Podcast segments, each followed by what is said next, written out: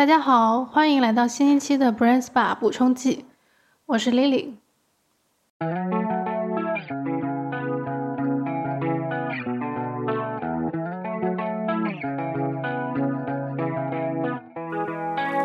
今天想跟大家一起来完成一项很特别的挑战，就是朗读我2020年以来发布在豆瓣上的社交动态。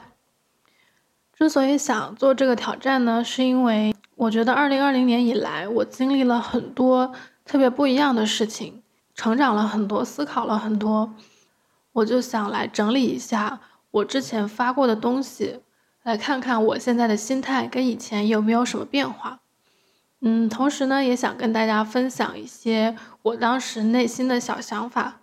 如果大家有共鸣的话，也可以跟我来交流一下。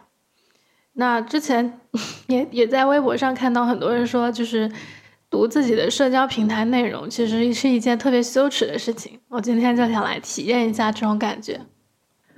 OK，那我现在就打开了我的豆瓣号。看一下，从今年的一月一号开始，我都发了一些什么东西，还有点紧张。一月一号我发布的第一条动态是一个七张图，就里面是我当时做的一些粘土制作的，然后在上色的一些呃小饰品。我是这样说的：前两天和朋友逛乐高，因为实在买不起老友记特产款。啊，特别款吧，应该是我打错字儿了。蹲在那里看半天，没多久，一个姐姐把柜子上所有的老友记乐高都买光了，于是化悲伤为动力，准备自己捏一套老友记玩偶。然后我的水平只够我捏个火鸡，然后我这里配了一张就是 Monica 头上戴了一个火鸡的图。就是如果大家就是看过老友记的话，应该都对这一幕印象深刻。后面我做出来那个火鸡，大家评论是。就还真的挺像的，就是灵魂画手、灵魂捏手吧。嗯，就如果以后我还是买不起乐高的话，应该还是会继续用粘土来制作的。一月二日，我发了一张这样的图片，应该是当时香奈儿发出的一个广告，就是一个穿着黑色连衣裙的女孩，就跪在那个香奈儿的精品店门口，双手合十。嗯，就这个画面 让我想到，就是《甄嬛传》里面甄嬛刚入宫的时候，除夕夜倚梅园中就那个景象。然后我配的文字是“信女愿一生吃素”。嗯，这个好像是比较后面的剧情。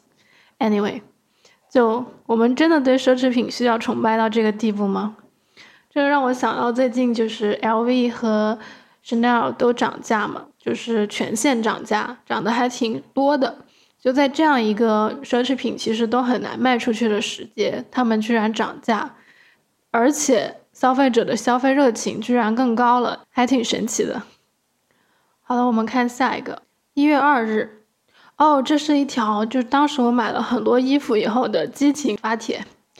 Other Store 是我见过最好的淘宝服装店，店主王厚厚是我最喜欢的中国博主，服装设计感一流，参见他的视频。今天拿了 offer。Other Store 群里的姐妹还全都来祝贺，太幸福热，要继续为他家吆喝。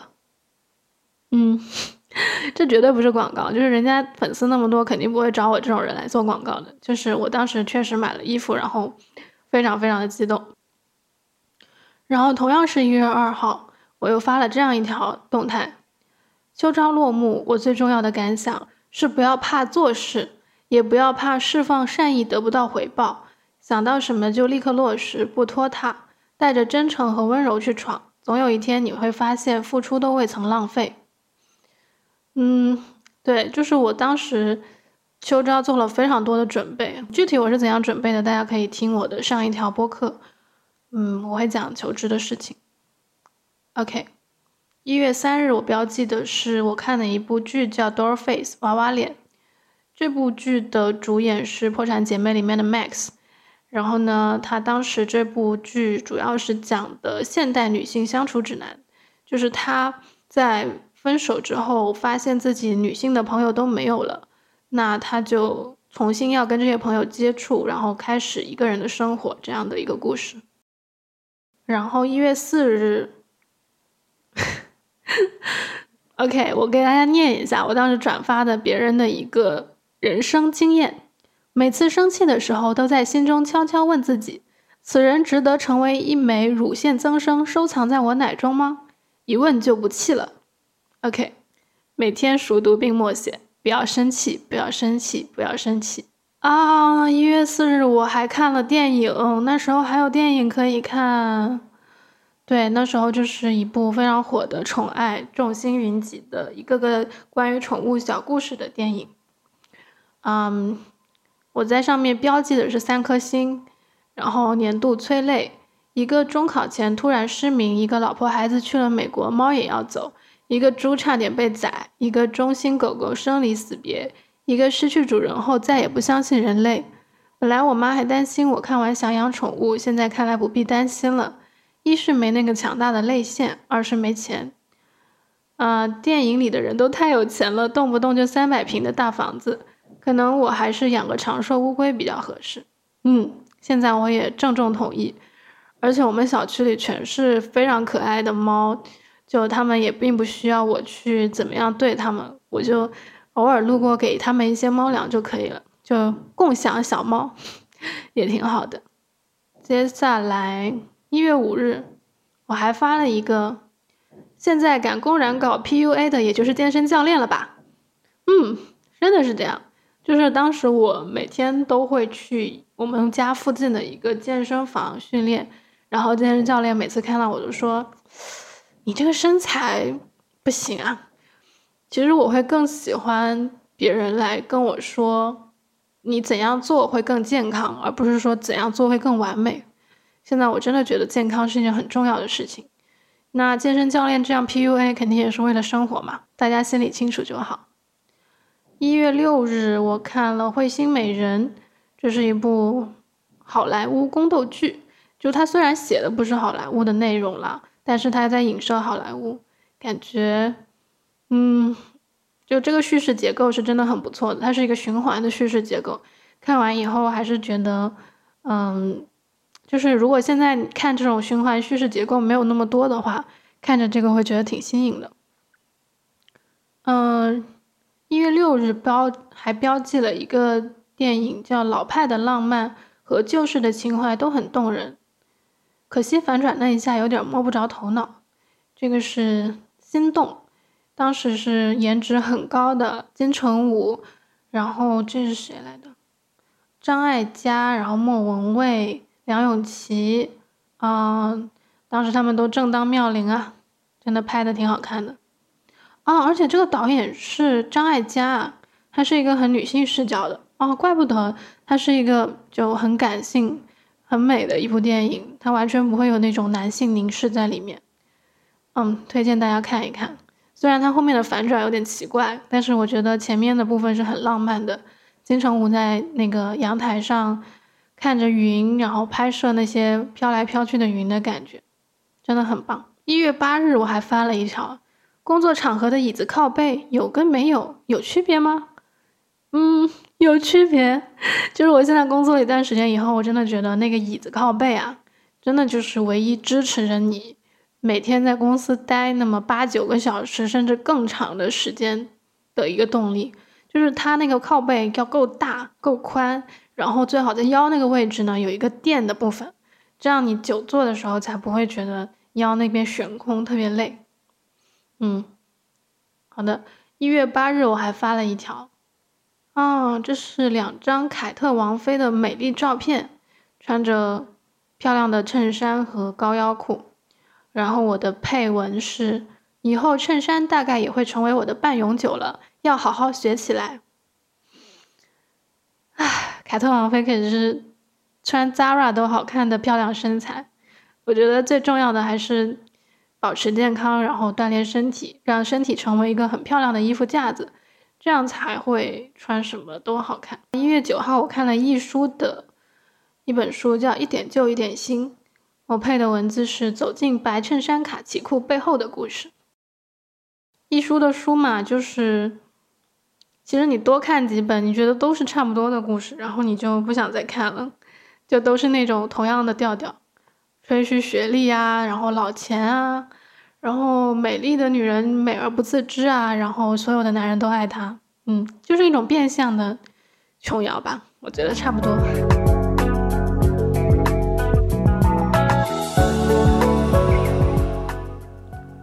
我们再看看有什么有意思的东西。一月十一号，绿盒到啦，本吃货表示很喜欢。最跃跃欲试的是野荔枝酒，新的一年也要做辣妹跟酒鬼。辣妹能不能做，我真没有办法自己评价，这得问我男朋友。酒鬼就是没有做了，我其实很久没有喝酒了。当时荔那个荔枝酒是绿盒送给我的，就是漏豆豆 嘴瓢，就是豆瓣送我的这个绿盒里面有一杯野荔枝酒，我觉得确实挺好喝的。我一直都很喜欢那种 Mojito 啊，或者果味比较重的酒，嗯，就是我觉得度数不会很高，然后呢又有点微醺的感觉。一月十二日，我发了一张 PU 很高的自拍。如果你不知道 PU 是什么的话呢，欢迎去关注一下阿呀哇哇，挺好笑的。我就是看到他那个，然后突然知道了怎样评价我的自拍。那个就是戴着金戒指、银戒指，然后特别嚣张的一个角度。大家可以 感兴趣去看一下。OK，然后我看了《国务卿女士》第一季，然后哦，一月十二号我又开始发一些碎碎念的小想法了。一个观察，不知道对不对？有的人会习惯说我做了某某某，而有的人会习惯说我没做某某某，而我总是比较喜欢那些说我做了什么什么的人。比如说，学习好的人往往说的就是。我做了多少额外功课？我做了什么知识整理？看了多少篇论文？而学习不好的人往往会说：“我也没逃课呀，作业一次都没有不交，从来不迟到早退啊，成绩怎么会这样呢？”嗯，是一个蛮神奇的观察。然后一月十七日，我发了一个，嗯，我看了《屁破多和他的坑爹伙伴们》第一季。嗯，它是一个法国的动画短片，是专门用来做性教育的。嗯。就他的画风还蛮夸张、蛮可爱的，然后因为是法语嘛，就是我挺少看法语的动画短片的，然后当时觉得还挺新奇的，而且他的那个教育方式特别的好，就是能在短短的几分钟之内教会平等、尊重，还有人性文化。嗯，对我觉得如果是很需要给自己家里的青春期的孩子或者更小的孩子做性教育的话。我觉得这个动画片是非常合适的。一月二十日，《性爱自修室》第二季我看完啦，对，就那天我看完了，然后还跟 Sibo 聊了挺多的。当时我的评语是五颗星。青少年时代真是太糟糕了，人生没有方向，荷尔蒙喷射，流言四起，经济尚未独立，处处受父母控制，心智尚未成熟却饱受恋爱煎熬。哦，不想回忆。嗯。接下来我转了一个野马青年发的《真爱至上》的影评，就是那个非常著名的每年圣诞节我都会重温的电影《真爱至上》。嗯，当时这批这个影评是在吐槽，他说他不尊重女性，里面的女性都是无一例外的被追求、被感动、被吸引、被选择的。嗯，讲真，我之前真的没有意识到，就是这部片里面展现了很多。有个性、面目鲜明的男性，比如闯机场的男孩，比如学葡萄牙语的柯林叔，比如那个爱上朋友妻子的男人。他圣诞夜拿着手绘卡片去女孩门前的情节，年年都被截图，说是很感人。但是女性呢，在里面好像就是非常被动的角色。虽然我每次看还是会被生理上的感动，然后也会想到很多我自己恋爱的桥段，觉得说，嗯。爱是真的很感人的，但是如果在一部电影里面，所有的女性都被塑造成牺牲、陪伴、服务对方的这种形象的话，我觉得他在潜意识里面还是会塑造一种女性的固有形象的。嗯，这个我现在的想法还是没有变，就是觉得说电影是电影，但是如果你要深究它的思想内核的话，也许这部片是不值得推荐的。也许以后会有更多同样也感人，而且他的思想内核更前卫、更符合现在大家的价值观的那些电影出来。嗯，好的，我们接着往下看。哎，不知道大家会不会觉得，就我我复述这些挺挺烦的，但是我自己觉得是一个很好的回顾，这样去整理我的心情，能够让我觉得我有所成长，这些日子没有白过。一月二十六日，这几天唯一能逗我笑的就只有牡丹了，真唯有牡丹真国色。嗯，我说的牡丹就是戏精牡丹，就 B 站上有挺多他的视频，就真的看一次笑一次，看一次笑一次，常看常新。而且就是他的口音啊，他的形象，就是整个都是长在我的笑点上。我觉得如果大家就缺乏快乐源泉，可以去看一下他，真的是泥石流。对，嗯，一月二十六日发了这样一条，最近心情。简秋，本宫的头好痛啊！真的是资深真学家十级。唉，现在我是什么想法呢？就是皇后娘娘治理六宫真的是很心累。如果她有一个非常好的 Excel，那她应该会头痛好了不少。嗯，一月二十七日我发了一个特别好笑的内容，我爸简直废柴版零零七，每天一到做饭就先拍好蒜，等我妈不注意就扔进汤里就跑。可惜今天没找到机会，现在一碗白花花的蒜还在那躺着。就我爸爱吃蒜这个事儿吧，就真的很奇怪，因为就我们那边就不像说我男朋友那边，他是大连人，就真的吃什么都要加蒜。我们那边真的不会啊，广西怎么会就吃那么多蒜？就可能就蒜蓉炒空心菜吧。我爸居然往汤里放蒜，不知道这是一个什么样的奇怪的缘分。哇哦！二月二日，我发了一个特别悲观的一个，最近创作的时候都会想到泰坦尼克号上那四位的演奏家。唉，怎么说？我觉得我当时真的太狂妄了。我做的这些东西怎么能叫创作呢？我觉得我就是一个码字儿的。嗯，二月五日那天，我又重温了国际商法教程，这是我当时在北京航空航天大学上的一门课。当时我给我们上课的老师就是《国际商法教程》这本书的老师，然后我是去买了学长学姐卖的一本二手书，然后上面有大量的笔记，然后我是这样写的：五颗星。当初买的是二手书，今天重温，在德国民法典旁边发现一行前人的笔记，面面俱到，表现出对法官的不信任。我现在真的想立刻读读看，到底有多面面俱到。对，然后我就立刻标记了要读《德国民法典》这本书，但是真的挺厚的，就现在也没时间去把它读。诶，这是哪天？还是二月六日那天，我转发的以前我自己写的一个文字，叫“把地图折叠起来，就当我们接吻了”。那个时候我跟我男朋友还是异地嘛，真的就只能把地图折叠起来，降维打波了。对，然后这个也是我目前为止好像是原创帖里面转发的最多的，感觉大家都很有感触，就说异地恋能被打动啦，然后觉得很浪漫很美，嗯，我觉得偶尔能有这样的给大家带来这样一些美的感受，我自己心里觉得是很骄傲的，就让我插会儿腰，可把我给牛逼坏了。二月十号，我写了一首诗。我来给大家念一念：给牛奶做个脱脂手术，让吐司来个急速美黑，把绿植换个队形，帮棉被做个按摩。夕阳下读一段恋爱的犀牛，月光里看一部王家卫电影，向深爱的人发一封银河急电，以最温柔敏感的口吻告诉他：雪会化的，花会开的，每一朵小花的盛开，终将像我们自己的声音一样有力量。好好照顾自己，我会和春天一起回来。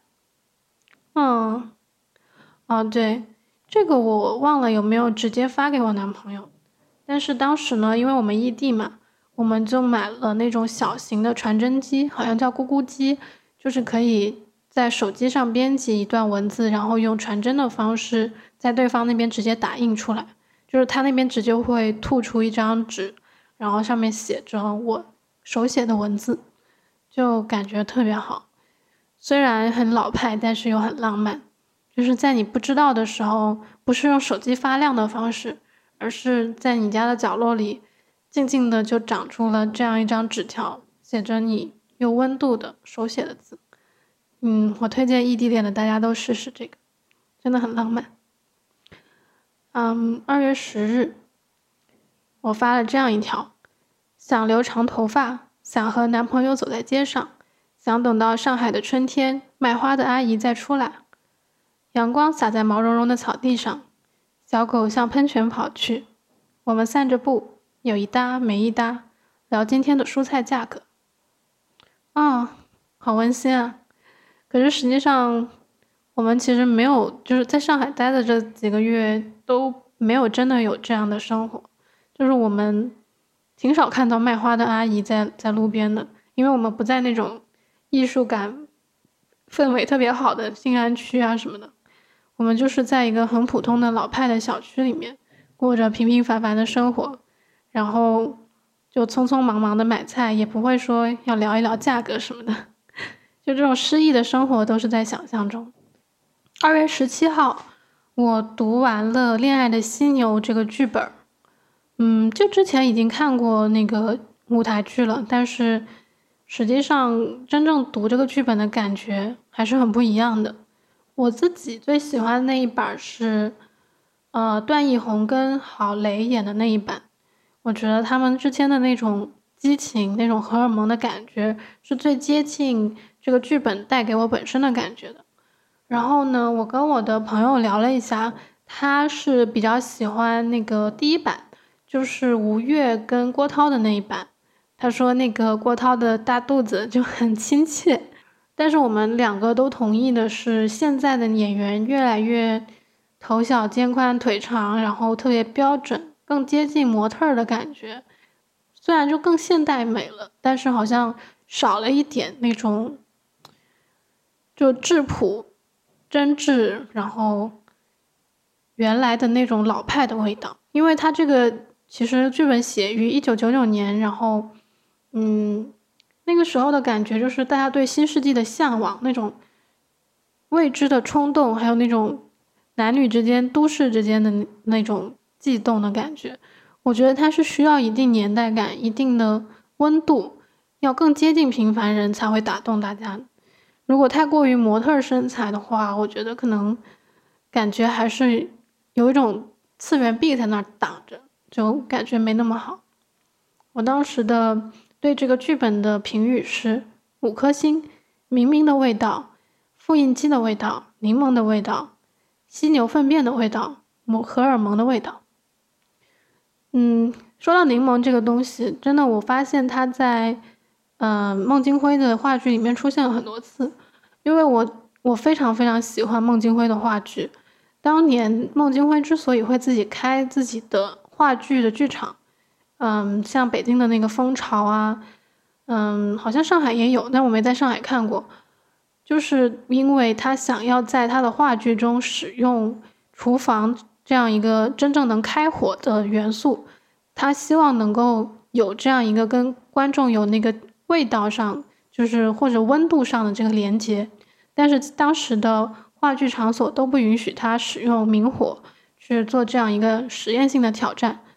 那所以他就开了自己的话剧场所，嗯，我觉得真的是一个非常棒的一个想法。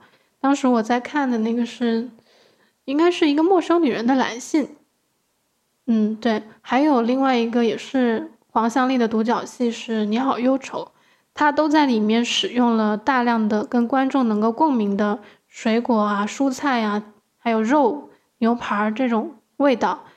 真的那种现场感非常非常的好，嗯，我希望就是这个特殊时期赶紧过去，我也能有机会再走进话剧剧场去感受这种很不一样、很不日常，但是又非常深入人心的感受。好，然后二月十八日，其实当时我心情也没有很好，然后我就发发了一个就是另一个快乐源泉，除了戏精牡丹以外，近期快乐。看河北话版《米奇妙妙屋》，对，大家一定要去看，微博搜一下就有河北话版的《米奇妙妙屋》，真的很有意思。我看好像还有很多各地方言的版本，但是最好笑的，我觉得还是河北话版的。嗯，然后到三月七号，我发了这样一条动态，可能是太久没出来了，此刻坐在恒隆的星巴克里，觉得自己简直是贵妇。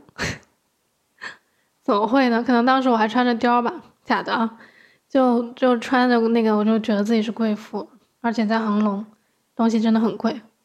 然后，哦对，当时我还喝了一款，就是它那个，就是看着很厉害的一个东西，叫草莓白昼梦。我我的评语是，A B 下次演戏哭不出来可以试试喝这款，就是真的很不好喝，还很贵，我记得五十多块吧，然后就真的很不好喝，很腥。嗯，好，我看看有没有有意思的东西。